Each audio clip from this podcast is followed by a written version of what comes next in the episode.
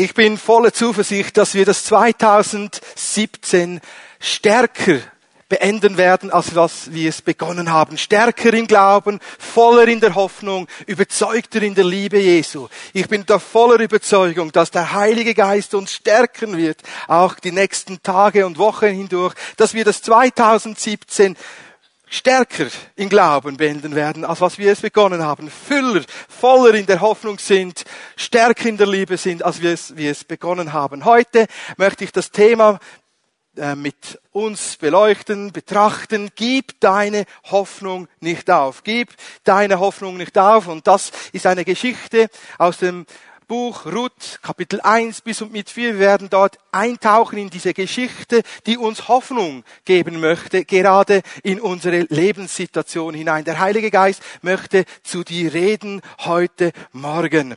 Und wir wollen ganz zu Anfang an hineinsehen in diese Geschichte.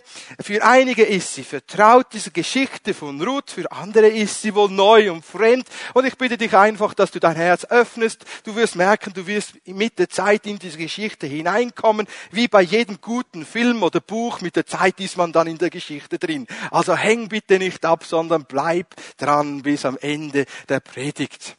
Wir wollen ganz zu Anfang an fünf Perspektiven anschauen, wie wir das Wort Gottes betrachten können. Fünf Perspektiven, wie wir das Wort Gottes betrachten können. Die erste Perspektive, die wir haben sollten, ist die Perspektive der Lernbereitschaft, die Perspektive des Lernens. Zweiten Timotheusbrief, Kapitel 3, 16 und 17 wird uns das gesagt, dass jedes Wort vom Heiligen Geist, von Theopneutos ist dort das Wort, vom Heiligen Geist eingegeben ist, dass wir fähig sind, all das zu tun, was Gott will, dass wir recht dastehen vor Gott und vor ihm wohlgefällig sind. Das ist die Perspektive des Lernens. Dann haben wir eine weitere Perspektive, das ist die Perspektive von dem, dass all das, was im Alten Testament dem sogenannten Alten Testament eine Vorschattung ist. Ein Bild auf das, was noch kommen wird. Das sehen wir auch im 1. Korinther Kapitel 10, Vers 11, Kolosser Kapitel 2, 17,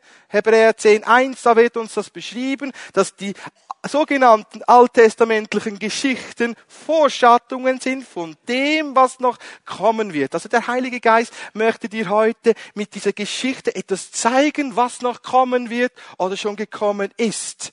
Eine Vorschattung. Das ist die zweite Perspektive. Die dritte Perspektive ist die Perspektive der Offenbarung innerer Beweggründe. Richter, Kapitel 3, 1 bis und mit 6 können wir dies lesen, dass der Heilige Geist uns innere Motivationen offenbart, innere Beweggründe offenbart. Also die dritte Perspektive ist, dass wir die Beweggründe und die Motivation verstehen dieserjenigen Personen, die wir heute Morgen in dieser Geschichte von Ruth auch anschauen werden. Und dann die vierte Perspektive, die hat mich ganz stark berührt, ist die Perspektive der Ewigkeit aufs Zeitliche. Und wir wissen, dass Gott ewige Werte hat. Zum Beispiel, so ein ewiger Wert ist das im 1. Korinther Kapitel 13, Vers 13. Und was wird am Ende bleiben? Das ist Glaube, Hoffnung und Liebe. Und in dieser Geschichte werden wir so eine Perspektive gewinnen, was Gott kostbar und wertvoll ist. Nämlich der Glaube, unser Glaube, deine Hoffnung, meine Hoffnung und unsere geliebte, äh, unsere gelebte Liebe. Und dann die letzte Perspektive, das ist die fünfte Perspektive, das ist die Perspektive auf Christus hin. Auch diese alttestamentliche Geschichte ist ein Hinweis auf Christus. Wir können dies lesen, Johannes Evangelium, Kapitel 5, 39 heißt es, so sagt es Jesus, ihr durchforscht die Schriften und sucht darin, das ewige Leben zu, zu finden. Sie, die Schriften, sie zeugen von mir, also von Christus. Und auch diese Geschichte ist so ein, ja, eine kleine Schatztruhe, wo wir Christus darin finden. Sie zeugt von Jesus Christus. Und das wünsche ich mir, wünsche ich mir für uns alle, dass wir heute Morgen ganz bereichert heimgehen und merken, wow, der Heilige Geist hat zu mir geredet. Die Geschichte von Ruth, dieses Buch Ruthes, fängt nicht zuerst mit Ruth an, sondern mit einem Ehepaar, das auf der Flucht ist von einer Hungersnot. Und das ist das Ehepaar Elimelech und Noomi. Naomi und Elimelech sind verheiratet. Sie haben zwei Söhne. Der eine Sohn heißt Machlon und der andere Sohn heißt Kilion. Und sie müssen wegen einer Hungersnot Israel, Bethlehem, Juda verlassen und dann ziehen sie nach Moab. Moab, das heißt ja, der Name Moab äh, heißt, bedeutet vom Vater und die Moabiter sind die Abstammung und das sind der Abstammung von Lot. Und dann gehen sie in dieses Feindesland der Moabiter und sind in Moab. Und in Moab erleben sie, wie sie dort ernährt werden und gestärkt werden. Aber nach kurzer Zeit stirbt der Ehemann von Naomi, der Elimelech. Und nach ein paar Monaten, Jahre, die Bibel sagt das nicht genau, heiraten ihre Söhne Machlon und Kilion zwei moabitische Frauen. Das ist dann die Orpa, die der Kilion heiratet die Orpa und der Machlon heiratet die Ruth. Und nach einiger Zeit sterben dann auch diese zwei Söhne von Noomi. Der Machlon und der Kilion sterben. Und nun haben wir hier ganz zu Anfang an diese Geschichte eine Tragödie. Drei Witwen in einem Land, wo es keine Nahrungssicherheit gibt, Versorgungssicherheit gibt, keine medizinische Hilfe gibt, der Tod doch ganz schnell auch einen ähm, erreichen kann. Da sind drei Frauen zerbrochen, voller Leid, Not, Schmerz über den Verlust ihrer geliebten Männer. Elimelech, sein Name bedeutet, mein Gott ist König und die Namen von Machlon und Kilion. Machlon bedeutet der Kranke und Kilion bedeutet der Todkranke, der mit einer Schwindsucht. Und so haben die zwei moabitischen Frauen schon kranke Männer geheiratet. Das liest man nicht so in der Bibel, wenn man da so einfach im ersten Kapitel darüber liest. Da sieht man einfach eine Hungersnot und dann, ja, den Tod und den Verlust. Aber da hat es zwei moabitische Frauen gegeben, die sich entschieden haben, zwei kränkliche, kränkliche Männer zu heiraten. Also jede Frau einer, nicht? Ja, nicht, dass es Missverständnisse gibt. Und was passiert? Auch sie erleben einen großen Verlust. Sie sterben. Und nun hört Naomi, die Schwiegermutter, diese zwei Schwiegertöchter Orpa und Ruth, dass in Bethlehem nun wieder Brot vorhanden ist. Und sie entscheidet sich zurückzugehen nach Bethlehem. Und da macht sie sich auf den Weg zurück von Moab nach Bethlehem und die zwei Schwiegertöchter laufen mit ihr mit. Und diese leidgeprüfte, frustrierte, schmerzlich verletzte Frau verletzt dann ihre Schwiegertöchter wieder und sagt, hey, kommt nicht mit mir mit. Kommt nicht mit mir zurück nach Bethlehem. Geht zurück nach Moab, wie ich will euch nicht mit mir haben. Weicht von mir, geht weg. Und sie weinen. Sie weinen da über dieses, diesen schmerzvollen Verlust, über das, dass sie sich nun jetzt trennen sollten. Und Orpa, ihr Name bedeutet Hinterkopf, den können wir auch lesen, diesen Namen im medizinischen Bereich, der Hinterkopf Orpa wird dort angelegt. Wir sehen, wie sie sich dann wegwendet zurück nach Moab. Aber Ruth sagte, nein, dorthin, wo du gehst, gehe ich auch. Dein Gott ist mein Gott Dein Volk ist mein Volk. Dort, wo du stirbst, möchte auch ich begraben werden und sterben. Ich lasse nicht von dir ab. Bitte, hör auf, mich zurückzuweisen. Ich bleibe bei dir. Und so machen sich dann diese zwei Frauen, die Schwiegermutter Naomi und die Schwiegertochter Ruth, auf den Weg zurück nach Bethlehem, Juda, wo sie wieder das Brot genießen können, wo vorhanden ist. Und als dann dort diese Ruth mit dieser Naomi ankommt, da gibt es eine Aufruhr in Bethlehem, weil alle sagen, wow, Naomi ist zurückgekommen. Und sie, die Schwiegermutter, sagt, nennt mich bitte nicht mehr die liebliche Naomi, sondern nennt mich Mara, die Verbitterte. Nennt mich Mara, die Verbitterte. Und wir hören hier mal und machen kurz einen Stopp beim ersten Kapitel. Ruth Kapitel 1 und schauen hinein, was uns der Heilige Geist ganz persönlich sagen möchte. Wir haben ja gesehen, dass das fünf Perspektiven sind. Wir können aus jeder Geschichte der Bibel etwas lernen. Auch aus dieser Geschichte können wir etwas ganz Konkretes lernen. Das erste ist, die Not trifft alle. Sowohl Menschen in Bethlehem, Judäa, wie auch in Moab. Not, Leid, Schmerzvolles trifft uns alle. Alle in Bethlehem und Judäa hatten kein Brot. Alle hatten eine Hungersnot. Und Elimelech und äh, Naomi entschieden sich, der Not Abhilfe zu schaffen und Brot zu suchen. Und das fanden sie in Moab. Aber auch dort blieb, blieben ihnen diese not, notvollen Erlebnisse nicht erspart. Was geschah? Sie erlebten Tod, Krankheit, Schmerzvolles. Und wir alle gehen auch in dieser Adventszeit durch schmerzvolle Erfahrungen des Verlustes, wo wir unter Umständen geliebte Familienangehörigen zurücklassen mussten, flüchten mussten, wo wir erlebt haben, dass unsere Existenz bedroht ist, wo wir uns nicht mehr ernähren können mit unserem Einkommen, weil der Job gekündigt wurde, weil wir uns bewegen müssen. Wenn man kein Brot hat, kein Erwerb, dann muss man handeln. Und sie handelten handelte diese Familie. Sie versuchte eine Lösung zu finden. Und wir gehen alle so durch Nöte, Zeiten des Verlustes, wo wir geprüft werden, wo wir erleben, das Leben ist nicht fair. Und genau das erlebte Naomi. Sie erlebte von der einen Tragödie zur nächsten Tragödie, wie alles zusammenbrach. Ihr Mann starb. Und dann, als sie sich freute, dass ihre Söhne heirateten, da starben dann noch ihre Söhne.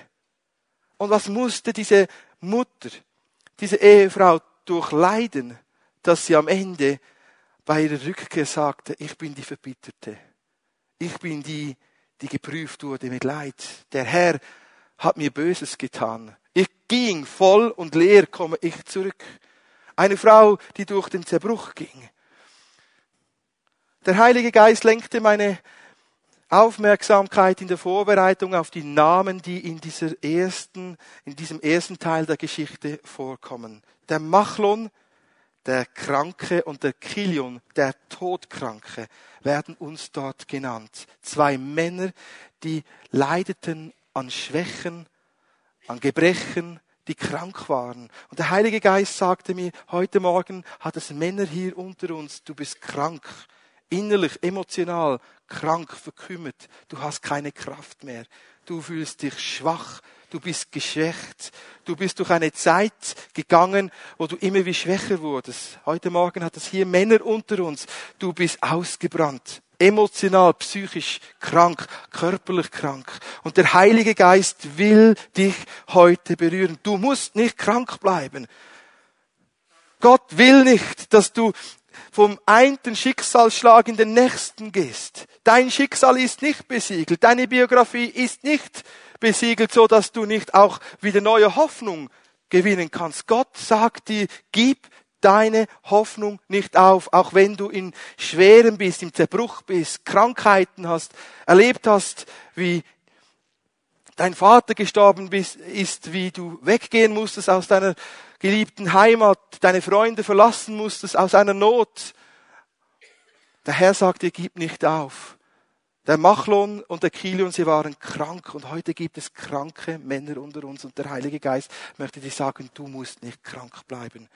Ich habe hier in der Vorbereitung einen Namen auf das Herz bekommen aus dem Buch, ersten Buch Chronik, Kapitel 4, Vers 9 und 10. Da wurde auch so ein Mann ähm, geboren und sein Name ist, ist Jabez, der, der Schmerzen hat. Und er wurde geboren und seine Mutter gab ihm den Namen, du bist der, der Schmerzen verursacht.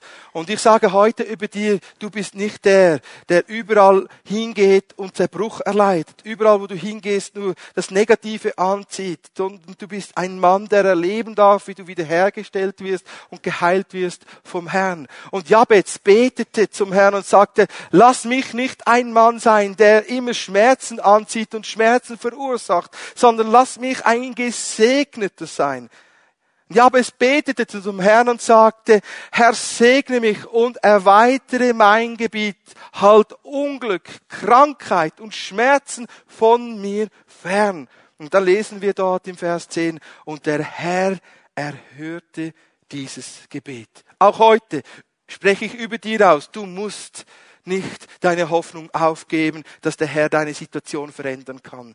Der Herr ist ein Gott, der dir begegnen will als ein Gott der Hoffnung. Im Römerbrief Kapitel 15, Vers 13 heißt es, wir haben einen Gott der Hoffnung, der uns in unserem Glauben erfüllt mit Frieden und mit Freude, dass wir überreich sein in Hoffnung.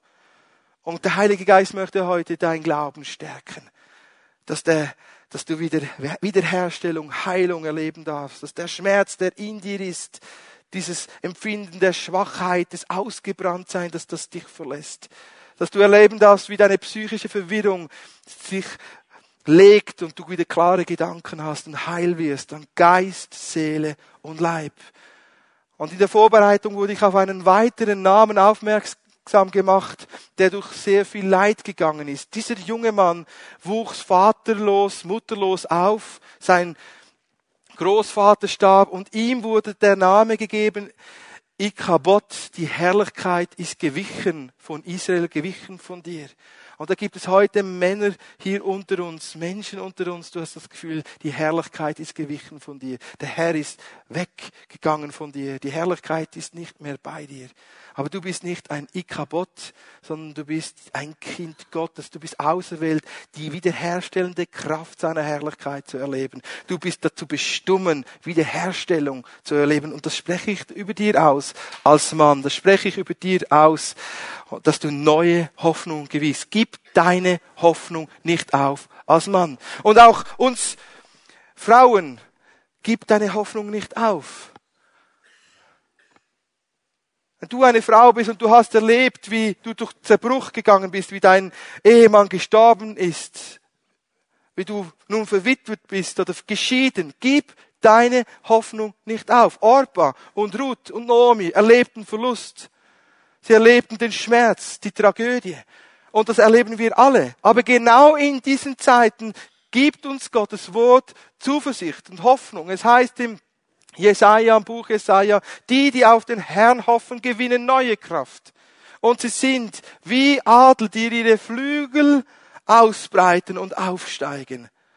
Wenn wir unsere Hoffnung verlieren, dann können wir nicht diese Perspektive der Zuversicht haben. Wir haben eine andere Perspektive. Wir haben unsere Flügel eingezogen und haben eine Perspektive ohne großen Horizont. Wir haben eine kleine Perspektive. Aber wenn wir die Hoffnung bewahren, die uns stärkt und kräftigt, dann haben wir die Möglichkeit aufzuschwingen, eine, einen neuen Horizont zu sehen, einen neuen Horizont zu haben. Gib deine Hoffnung nicht auf, harre auf den Herrn und du wirst neue Hoffnung bekommen. Die Hoffnung, wer sie verliert, verliert die Flügel, über dem Leben zu stehen. Du verlierst die Kraft, im Leben zu bestehen und du endest verbittert, frustriert wie Noomi. Noomi, bildlich gesprochen, zog ihre Flügel ein. Sie hatte nicht mehr die Perspektive, dass Gott gut ist, sondern sie sagte, Gott hat mir Böses getan. Ich ging voll weg aus Bethlehem und ich komme leer zurück. Der Herr ist gegen mich. Und Menschen, die die Hoffnung verloren haben, empfinden, dass Gott gegen sie ist. Aber Gott ist voller Güte. Er hat nur das Gute und Vollkommene vorgesehen für dich. Er ist nicht ein Gott des Argwohns, des, des Missgunstes, sondern ein Gott, der dir die Fülle des Lebens gibt. Jesus Christus ist gekommen, dass du die, das Leben hast in ganzer Fülle. Und was sagte da Naomi? Naomi sagte, ich bin nicht mehr die Liebliche, ich bin die Verbitterte. Das Neue Testament sagt uns im Hebräerbrief Kapitel 12, Vers 15, es gibt eine Wurzel der Verbitterung eine bittere Wurzel. Und wie es so ist mit Wurzeln, die Wurzeln sind nicht offensichtlich. Sie sind verborgen. Sie sind in uns und graben sich ein. Wenn jemand eine Wurzel der Bitterkeit, der Enttäuschung, der Negativität hat, der lebt, erlebt es oft nicht und seht es nicht gleich, sondern es ist verborgen. Sie geht immer wie tiefer und sie verästelt sich. Eine Wurzel der Bitterkeit in deinem Leben raubt dir die Kraft, sie saugt dir den Lebensmut ab. Eine Wurzel der Bitterkeit beraubt dich der Hoffnung, der Zuversicht, des Mutes, der Positivität. Du verlierst all dein Lebens, deine Lebensenergie.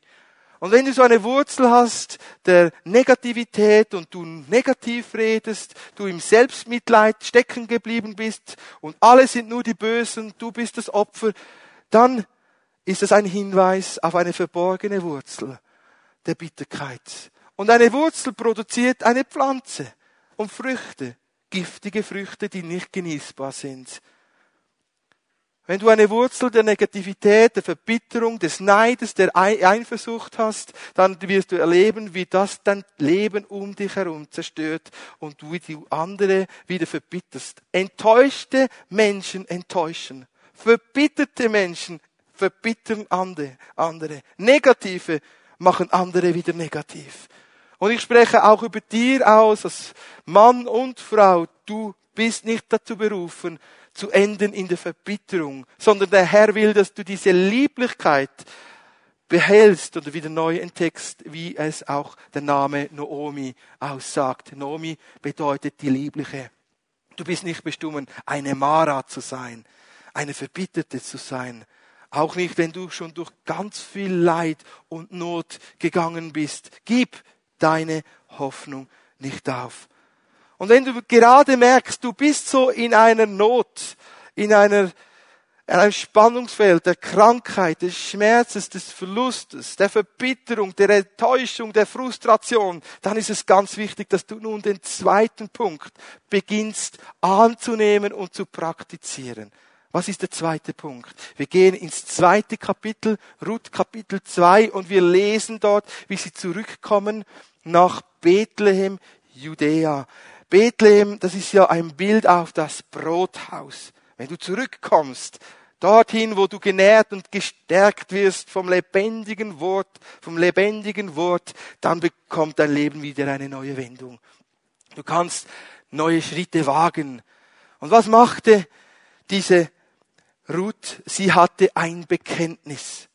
Gerade in der Not ist es so entscheidend wichtig, dass du deinem Leben eine Richtung gibst. Wie du dich in der Not, im Zerbruch, im Schmerz, in der Krankheit positionierst und ausrichtest, das ist entscheidend, wie deine Zukunft kommen wird. Ruth sagte in ihr Not, ich bekenne den Gott Israels als meinen Gott. Und das Volk Israel ist mein Volk. Wo du hingehst, gehe auch ich hin. Habe du auch in deiner Not ein Glaubensbekenntnis. Ein Bekenntnis, das deiner Hoffnung Ausdruck verleiht. Sage gerade dann, wenn du in schwierigen Zeiten bist, der Herr ist mein Heil. Mein Heil, meine Zuversicht. Psalm 27. Wer sollte ich fürchten, wenn der Herr für mich ist? Lerne in der Not deinem Leben eine Richtung zu geben, wie diese Ruth, die sagte, mein Gott ist der Gott Israels. Mein Gott ist dieser Gott, der Himmel und Erde gemacht hat, der alle Macht in seinen Händen hält. Ihm ist alle Macht gegeben, im Himmel und auf Erden. Wenn du in deiner Not gerade frustriert aufgibst, dann möchte ich dich ermutigen, mach den ersten Schritt und bekenne deine Hoffnung. Wende dich zum Herrn. Und Ruth hatte so ein Metanoia, so ein Umkehrmoment, ein, ein Moment, wo sie ihren, ihre Sinne erneuerte. Sie sagte, ich diene nicht mehr diesem Gott von Moab, ich bringe keine Menschenopfer mehr dar. Der Name Ruth bedeutet ja die schlichte Gottesdienerin. Sie war eine Götzendienerin. Und sie sagte, nein, ich wende mich ab von diesem Götzenkult. Ich wende mich diesem lebendigen Gott zu. Ich wende mich ab von all diesem, ähm, diesen Beziehungen, die mich zurückhalten. Und ich gehe in neue Beziehungen hinein.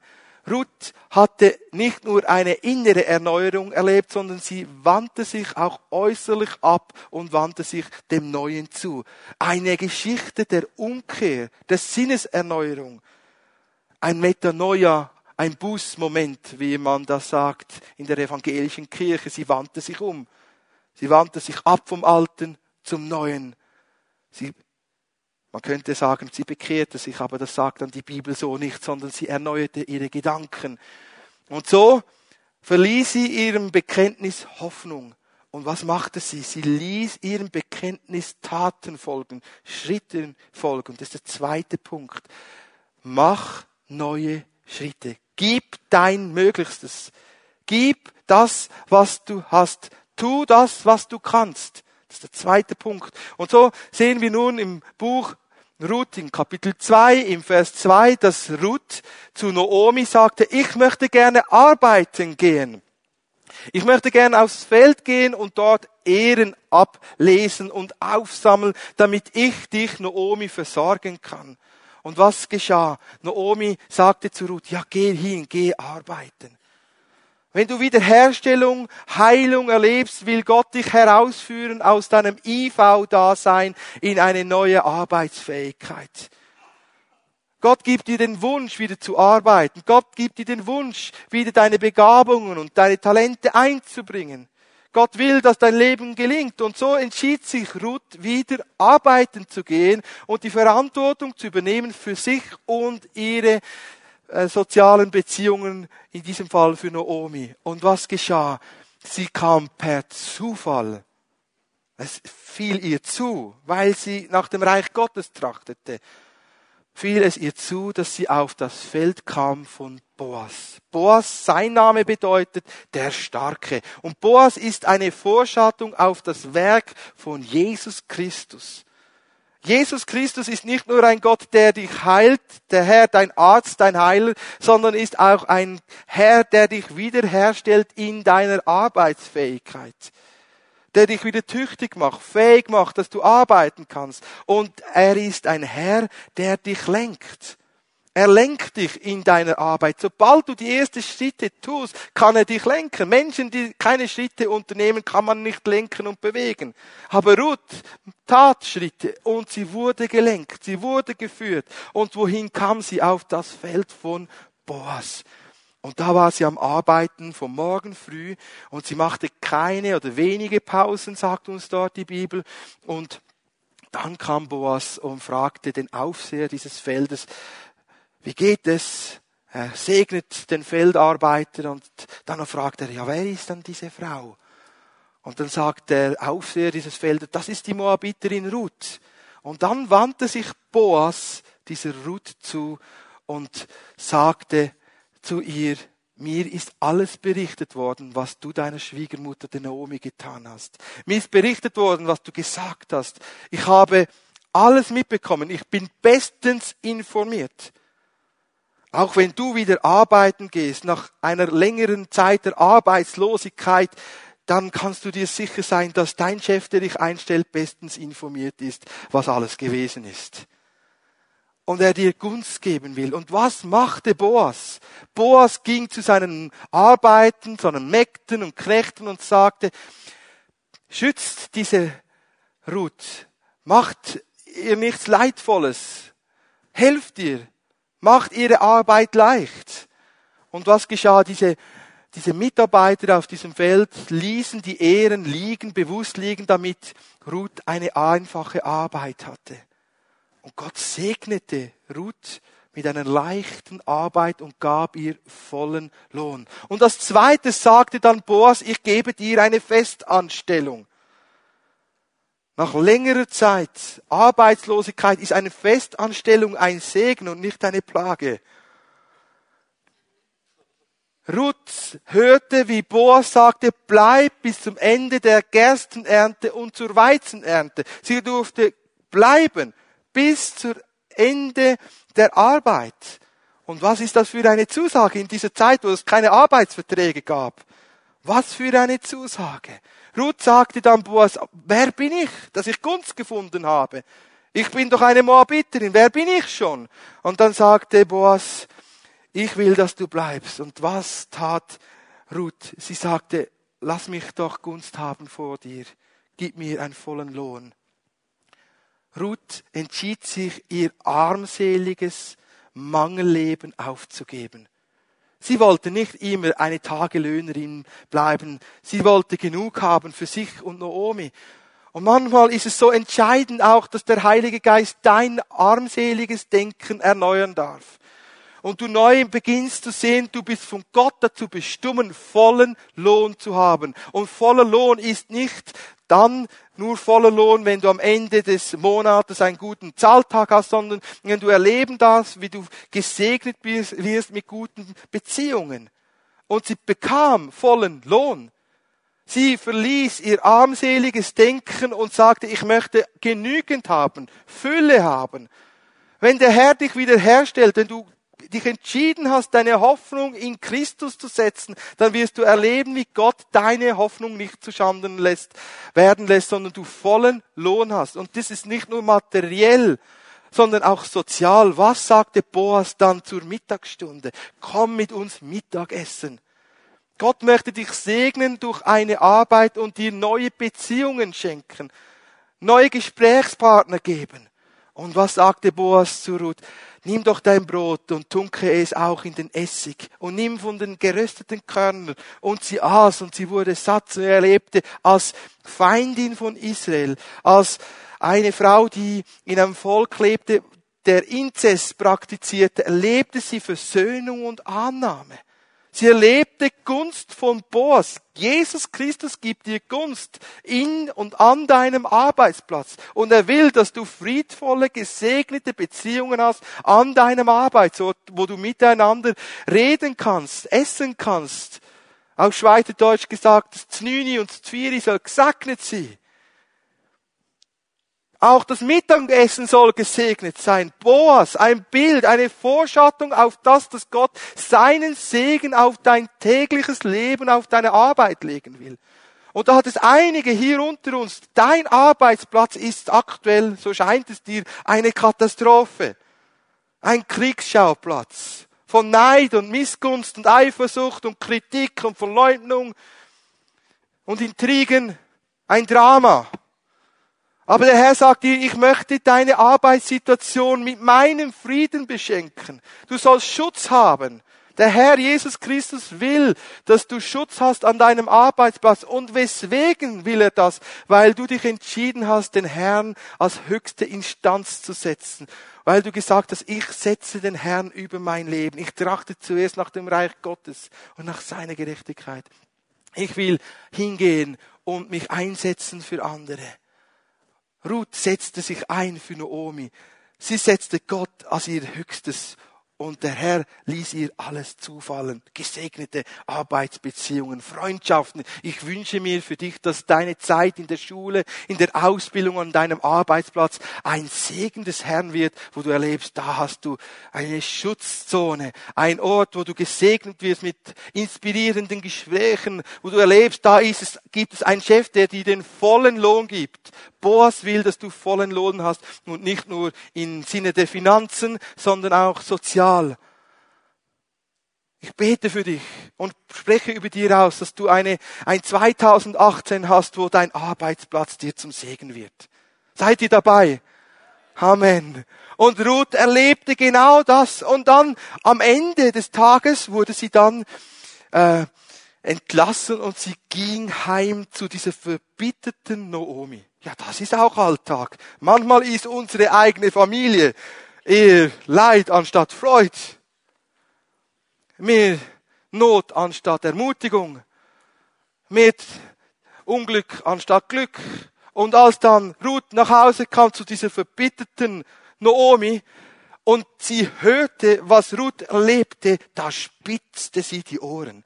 Wo warst du? Bei wem warst du? Wie hieß der? Weißt du überhaupt, wer das ist? Boas, das ist der reiche, vermögende Verwandte. Da hast du einen Volltreffer gemacht im Lotto. Und weißt du, was auch noch ist? Er ist der, der vom Gesetz her dazu bestimmt ist, dich zu heiraten da stieg plötzlich in dieser verbitterten Noomi, die über sich dachte, sie sei die Mara, Hoffnung auf. Und wir sind beim dritten Punkt dieser Predigt. Der erste Punkt war, gib deine Hoffnung nicht auf, auf, auch wenn du durch Krankheit, Schmerz, Leidvolles gehst, Verlust. Habe ein Bekenntnis des Glaubens und der Hoffnung und Gott wird sich zu dem stellen. Das war der erste Punkt. Der zweite Punkt ist, tu dein Möglichstes und gib dein Mögliches, unternimm Schritte, auf dein Bekenntnis hin. Und nun kommen wir zum dritten Punkt. Und das ist auch ein ganz zentraler, wichtiger Punkt. Und ich bitte nun alle nochmal ganz gut hinzuhören. Nun beginnt Noomi, die sich ja äußerlich zurückgewandt hat nach Israel. Sie hatte ja auch so ein Metanoia, ein Erneuerungsmoment, ein Moment der Gesinnungserneuerung, aber sie ging nur äußerlich zurück, sozusagen körperlich, physisch zurück nach Israel. Innerlich war sie ja noch die Verbitterte. Und nun erlebte Noomi eine innere Erneuerung. Sie wird nun zur Hochzeitsplanerin. Ruth Kapitel 3. Ja, wunderbare Geschichte von Weinen und Drama und Tragödie. Nun wird es eine Novelle. Eine Liebesgeschichte. Ein romantischer Traum. Ja. Als das Noomi hörte, wer Ruth traf, dass sie Boas traf, begann es in ihr zu studieren. Und dann fragte sie ganz sanft, liebe Schwiegertochter, würdest du nicht gerne ein neues Zuhause haben? Einen Ruheplatz? Würde es dir nicht gefallen, einen neuen Mann zu haben? Und dann begann diese Noomi, die all diese Bräuche kannte von Israel, die all diese Gesetze kannte, eine Ratgeberin, Seelsorgerin zu werden für Ruth. Noomi wurde plötzlich ein Coach. Jemand, der sich wegwandte vom frustrierenden Leben, vom Inneren und sich zuwandte einer Person, die Hilfe brauchte. In diesem Fall war es die Ruth. Und dann beriet Noomi die Ruth. Und dann können wir lesen, Ruth Kapitel 3, 5 und 6, da sagte dann die Ruth zu Noomi, alles, was du mir sagst, werde ich tun. Und was ist dieses alles, was du mir sagst, werde ich tun? Ich will es dir sagen. Noomi sagte zu Ruth, so geh mal baden, mach dich mal schick, geh und parfümiere dich, salbe dich Putze dich heraus. Was für ein guter Rat. Eine Schwiegermutter für eine Schwiegertochter. Wer sagt denn da, dass Schwiegermütter mit Schwiegertöchtern nicht gut auskommen können? Auch eine Ebene. Gott will doch, dass du eine gute Beziehung hast mit deiner Schwiegermutter. Das ist doch super. Sie hat dir ganz viel Gutes mitzugeben im Leben. Und dann kleidete sich Ruth in Seide das Wort ist dort Seide. Seide gibt's nicht erst seit den Chinesen. Und sie parfümierte sich. Und das Parfüm gibt's nicht erst seit Frankreich. Ja, ganz wichtige Anekdote. Und sie machte sich schön. Und dann war der Rat wie folgt. Sie sagte Naomi, so geh nun zu Boas. Er ist gerade auf der Tenne und er drischt den Weizen so, dass sich der Weize ähm, von der Spreu trennt. Und Boas war dort gerade fertig mit seiner Arbeit. Boas, ein fleißiger, starker Arbeiter. Er aß und trank und sein Herz wird fröhlich, sagt uns die Bibel. Und dann war der Rat von Naomi gegenüber Ruth, warte, bis er sich schlafen legt und lege dich dann in die Nähe seiner Füße. Boas schlief ein und um Mitternacht wusste er nicht, was ihm geschah. Wer war denn da in der Nähe? Das war die Ruth. Und was sagte dann die Ruth zu Boas? Boas, heirate mich. Auch nicht der Klassiker. In der Regel sagte der Prinz zur Prinzessin, möchtest du mich heiraten? Aber da in dieser Geschichte sagt Naomi zu Ruth, willst du? Und sag ihm, dem Boas, willst du mich heiraten? Was für ein cleverer strategischer Schachzug. Halleluja, das Leben soll gelingen. Gib deine Hoffnung nicht auf. Mach positive, gute Schritte in deinem Möglichen. Und der dritte Punkt heißt ja, achte auf guten Rat und befolge diesen guten Rat. Und dann was geschah? Boas hörte, dass da diese moabitische Ruth war.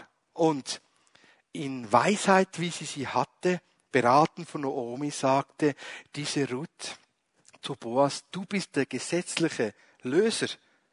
Es wäre an dir, mir einen Hochzeitsantrag zu machen, um mich zu heiraten. Und dieses Wort im Griech, im äh, hebräischen Löser ist das gleiche Wort. Du bist mein Erlöser. Du bist vom Gesetz her bestimmt, mir neue Hoffnung zu geben.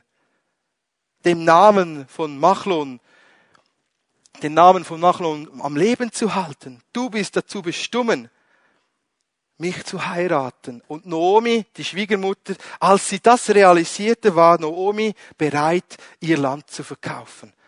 Und da sagte ähm, Naomi zu Ruth, wenn dann du beim Boas bist und ihr dieses Gespräch habt, dann kannst du ihm sagen, dass ich bereit bin, mein Grundstück zu verkaufen. Sag ihm, dass er der rechtmäßige gesetzliche Löser ist. Und als dann der Boas hörte, dass Ruth verliebt ist, da musste er nicht lange überlegen. Er wusste genau, diese Frau will ich heiraten. Und dann versprach er ihr, am nächsten Tag mache ich Nägel mit Köpfen. Ich will dich heiraten. Noch bevor der Tag begann, schickte er dann diese Ruth heim, gab ihr vollen Ertrag, beschenkte sie mit viel Weizen und man kann sich ja vorstellen, dass die Schwiegermutter wohl nicht gut geschlafen hat in dieser Nacht und schon morgen früh wissen wollte, wie ging denn das aus? Sehr gut. Und so sagte dann Naomi zu Ruth, warte jetzt mal, bis der Boas seine Arbeit gemacht hat und alle Rechtsformalitäten geklärt hat. Und da sind wir schon beim vierten Punkt und schon fast am Ende der Predigt. Der Herr hat Segen für dich bereit. Gib dem Segen Gottes neuen Raum in dir. Gib dem Segen Gottes neuen Raum in dir. Der vierte Punkt. Was machte dann Boas? Als der Tag begann, ging er in die Stadt Bethlehem, ging ans Tor, wo die Ältesten sich versammelten. Und Boas wusste, es gibt noch jemand, der zuerst diese Ruth heiraten dürfte oder dieses Land von Naomi kaufen könnte. Und so machte er eine Ratsversammlung, die Ältesten von Bethlehem und Judäa kamen zusammen und der nächste Löser sagte, ja, ich will dieses Land kaufen, sagte Boas. Du weißt aber, wenn du das kaufst, musst du auch die Moabiterin Ruth zu dir nehmen. Und dann war wieder Weisheit, oder? War dieser Löser nicht bereit, dieses Land zu kaufen, weil er die Moabiterin nicht wollte. Und was für eine Tragödie. Nun kam dieses Liebespaar doch noch zusammen.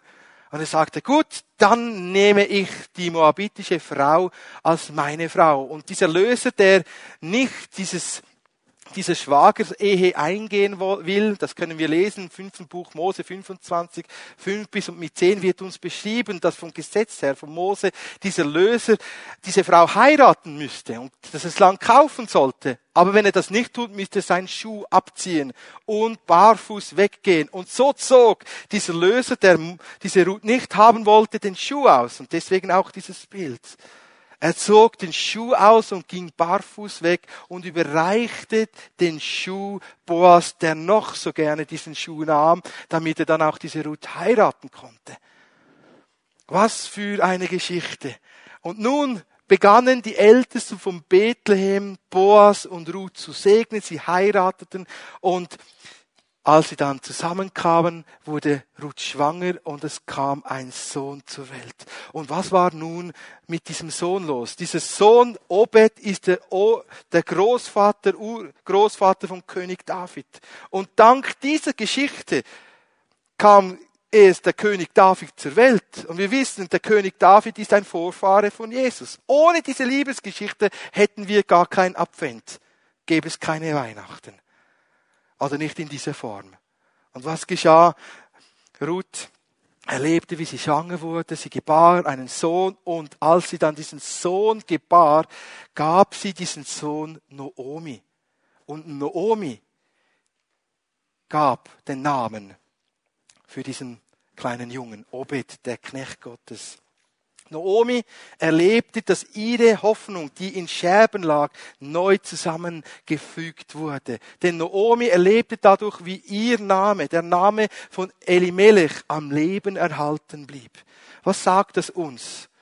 Das heißt folgendes, wenn du den Herrn Jesus Christus annimmst und sagst, da bin ich, erlöse mich, erkaufe mich, dass Jesus gerne sagt, ich will dich heiraten, ich will dich zu mir nehmen, ich will mich um dich sorgen.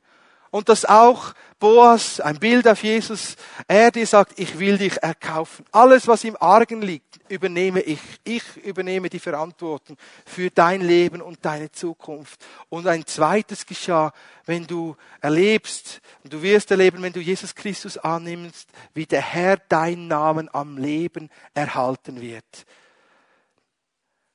Naomi erlebte, wie durch diese Hochzeit, Hochzeit der Name von Elimelech am Leben erhalten blieb. Ein Bild auf das, dass Gott deinen Namen auf alle Ewigkeiten am Leben erhalten werden lässt und in ein Buch schreibt, in das Buch der Ewigkeit.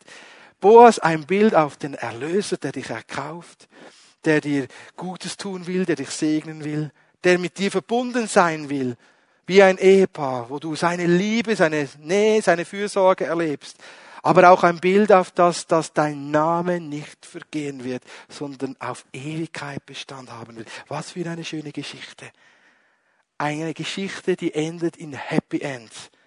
Und so wird auch unsere Geschichte enden, wenn wir mit Jesus Christus verbunden bleiben. Dann werden all diese kurzweiligen Momente des Leidens, des Trostes, Trostes nichts sein, im Gegensatz zur Herrlichkeit, die Gott uns geben wird wie es im Römerbrief in Kapitel 8 heißt. Ich bitte die Band nach vorne zu kommen. Was für eine Geschichte. Eine Geschichte für das, dass Gott eine, einen wunderbaren Plan hat mit allen Menschen, die sich zu ihm wenden. Du bist jemand, der nicht zum Volk Israel gehört hat, wie Ruth. Und du wendest dich zu diesem Gott Israels, zu diesem Gott, der dir Hoffnung gibt, der dich erlösen will, der dich gesehen hat, der das Beste für dich will. Und du darfst erleben, wie er dich annimmt. Ruth, ein Bild auf alle Nationen, die sich zu Israel wenden und erleben dürfen, wie Boas, Jesus Christus, sie annimmt. Ich möchte nun uns bitten, dass wir aufstehen. Wir wollen eine Zeit haben vor Gott und dem Herrn eine Antwort geben. Ich möchte, bevor wir zum Teil kommen, wo der Heilige Geist dich berühren möchte, dein Leben segnen möchte, all jenen eine Gelegenheit geben, die Jesus Christus nicht kennen als ihren persönlichen Herrn und Erlöser. Vielleicht hörst du diese Botschaft jetzt zum ersten Mal, dass Gott dich liebt, dass er seinen geliebten Sohn Jesus Christus für dich hergegeben hat, damit du nicht verloren gehst, sondern das ewige Leben hat. Und ich möchte dich fragen, möchtest du dich für Jesus Christus entscheiden? Möchtest du dich entscheiden und sagen, hier bin ich, erlöse mich? Sei du meine Hoffnung, meine Zuversicht, mein neues Leben? Wenn du diese Gewissheit nicht in deinem Herzen hast, dieses Gebet, dieses, diese Entscheidung noch nicht getroffen hast für Jesus Christus, dann lade ich dich jetzt ein, Ja zu sagen zu Christus, zu Jesus, deinem Herrn und Erlöser. Und ich bitte dich dafür, dass du das öffentlich bekennst. Warum öffentlich? Die Bibel sagt uns, Jesus sagt uns, wer mich öffentlich vor den Menschen bekennen wird, den werde ich auch vor meinem Vater im Himmel und vor den Engeln bekennen. Wer mich aber nicht bekennen wird vor den Menschen, den werde ich auch nicht vor meinem Vater bekennen. Ich lade dich jetzt ein, wenn du merkst, du hast noch keine Entscheidung getroffen für Jesus Christus. Du kennst Jesus Christus nicht als deinen Herrn und Erlöser. Du bist nicht mit ihm verbunden. Du hast dich ihm noch nicht zugewandt, dass du dich jetzt ihm zuwendest. Lasst uns unsere Augen schließen als Gemeinde. Bist du hier? Möchtest du eine Entscheidung treffen für Jesus Christus als deinen Herrn? Bist du heute da? Es gibt keine bessere Stunde, keinen besseren Moment als dieser Moment es ist die Stunde, wo du Jesus Christus annehmen darfst. Er wartet auf dich. Möchtest du dich zu Jesus Christus wenden? Ganz neu? Bist du jemand, der weit weg ist von ihm und du merkst, wer dich zurückführt? Möchtest du dein Leben neu Jesus übergeben und sagen, ich möchte wieder aufstehen? Bist du heute hier, wo du sagst, ja, das betrifft mich? Darf ich deine Hand sehen? Hebe doch deine Hand. Ja, ich sehe deine Hand. Ist es noch jemand mehr, wo sagt, ich möchte Jesus Christus öffentlich bekennen und ihn annehmen? Darf ich deine Hand sehen? Ich habe deine Hand gesehen, jawohl, auch deine. Lasst uns nun miteinander ein Gebet beten, wo wir uns Jesus Christus zuwenden. Und lasst uns das gemeinsam beten als Gemeinde. Herr Jesus Christus, Ich wende mich zu dir. Ich brauche dich. Sei du mein Herr, mein Erlöser. Komm in mein Leben. Vergib mir meine Schuld. Reinige mich von jeder Sünde, von jedem Unrecht. Sei du mein Vater. Erlöse mich und erfülle mich neu mit dem Heiligen Geist und mit der Gewissheit, dass ich errettet bin, dass mein Name im Buch der Ewigkeit steht, dass ich das ewige Leben habe. Amen. Lasst uns klatschen für diejenigen, die das getan haben.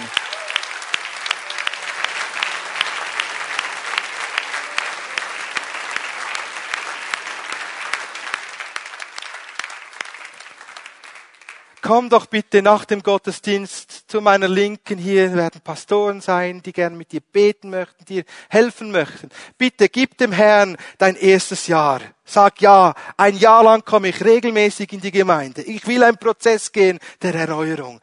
Wir werden dir helfen, dass du hier Anschluss findest, eine neue Familie. Wir werden dir helfen, diesen wunderbaren Gott zu entdecken und Gewissheit zu finden, was dein Erbe ist. Und nun möchte ich dich bitten, wenn du berührt wurdest vom Heiligen Geist, wenn du merkst, du bist so jemand, der krank ist, du hast eine Biografie, wo du Schwäche hast, Not hast, Zerbruch hast, Du bist jemand, der immer wieder Schmerzhaftes erlebt und anderen Schmerzen bereitet. Du bist so ein Mann, so ein Machlon, so ein Kilion, komm nach vorne. Wir wollen beten für dich, dass du berührt wirst mit der Kraft des Heiligen Geistes. Und wenn du merkst, du bist so eine Naomi, so eine Verbitterte, du hast Bitteres erlebt und du kämpfst mit der Wurzel der Negativität, der Frustration, dann komm jetzt nach vorne. Wenn du merkst, du hast immer wieder negative Gedanken über dich, dein Umfeld, dein Arbeitsplatz, du bist im Unfrieden, du bist umkämpft, du hast keinen Trost mehr, du bist im Zerbruch, dann möchte der Heilige Geist dich berühren und dich segnen. Und wenn du merkst, heute Morgen, du bist so eine Frau, wo kein Mann hat, vielleicht ist es dieses Wort doch für dich, dass du diesen Mann fragst, wo du schon lange betest für ihn und sagst, wie ist es? Ich habe mich verliebt in dich. Wärst du bereit, mit mir eine Beziehung anzufangen und mich zu heiraten? Und dann hast du Gewissheit. Wenn er dann Nein sagt, dann weißt du, Gott hat jemand Besseres für dich. Das ist ernst. Gott will dich wiederherstellen. Und du merkst, als Ehe, als Mann, du bist verliebt in eine Frau. Was hält dich davon ab, zu fragen? Gott stellt dich wieder her an Geist, Seele und Leib und allen sozialen Beziehungen. Also, dann lasst uns unsere Hände erheben, betet die Hauszellenleiter nach vorne zu kommen die, die gerne beten möchten. Wir wollen einsteigen in eine Zeit, wo wir einfach den Herrn preisen und ihn loben. Wenn du berührt wurdest vom Heiligen Geist, dann komm doch jetzt einfach nach vorne. Komm nach vorne, sei mutig und komm Lass für dich beten. Jesus Christus will dich segnen. Lasst uns miteinander nun beten für einen Durchbruch, für all diejenigen Personen, die hier sind. Der Herr möchte dich segnen und seine Herrlichkeit neu auf dein Leben kommen lassen. Der Herr hat gute Gedanken über dich, ist ein Gott der Hoffnung. Auch bei dir zu Hause, am Livestream, der Herr möchte dich segnen. Bete doch jetzt, der Herr wird dir antworten und dich führen in deinem Leben.